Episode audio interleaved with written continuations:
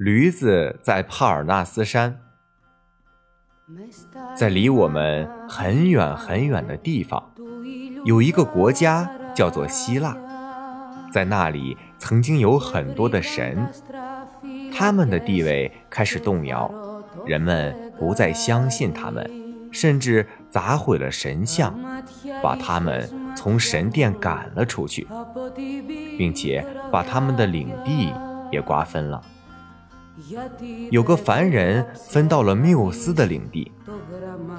缪斯是谁呢？他们是九位希腊最擅长唱歌跳舞的女神。他们以前呀就住在美丽的帕尔纳斯山上，而现在这个凡人赶走了九位女神，在帕尔纳斯山上养起了驴。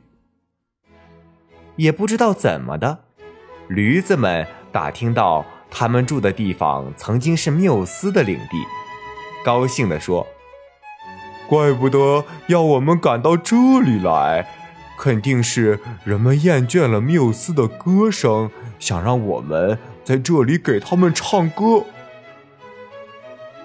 那就别看着啦！一头驴嚷嚷着：“我起个头，你们也别闲着。”呃，伙计们。别害怕，让我们为了驴子的荣耀，呃，唱的比缪斯女神们还要大声。我们需要成立自己的合唱团，并且我们还要立个规矩：如果谁的声音，呃呃，声音唱的不像个驴子，那就不要待在帕尔纳斯山了。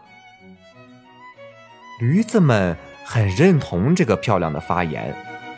很快就开始了他们的合唱。那合唱的声音怎么形容呢？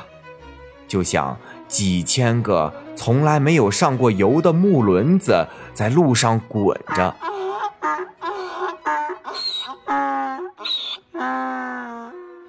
那么，这样美妙的声音又是怎么结束的呢？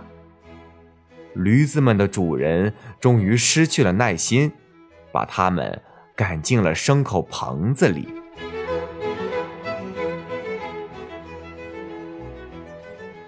在俄罗斯有一个古老的格言：如果脑袋里空空如也，摆在任何位置也不会让他变得聪明。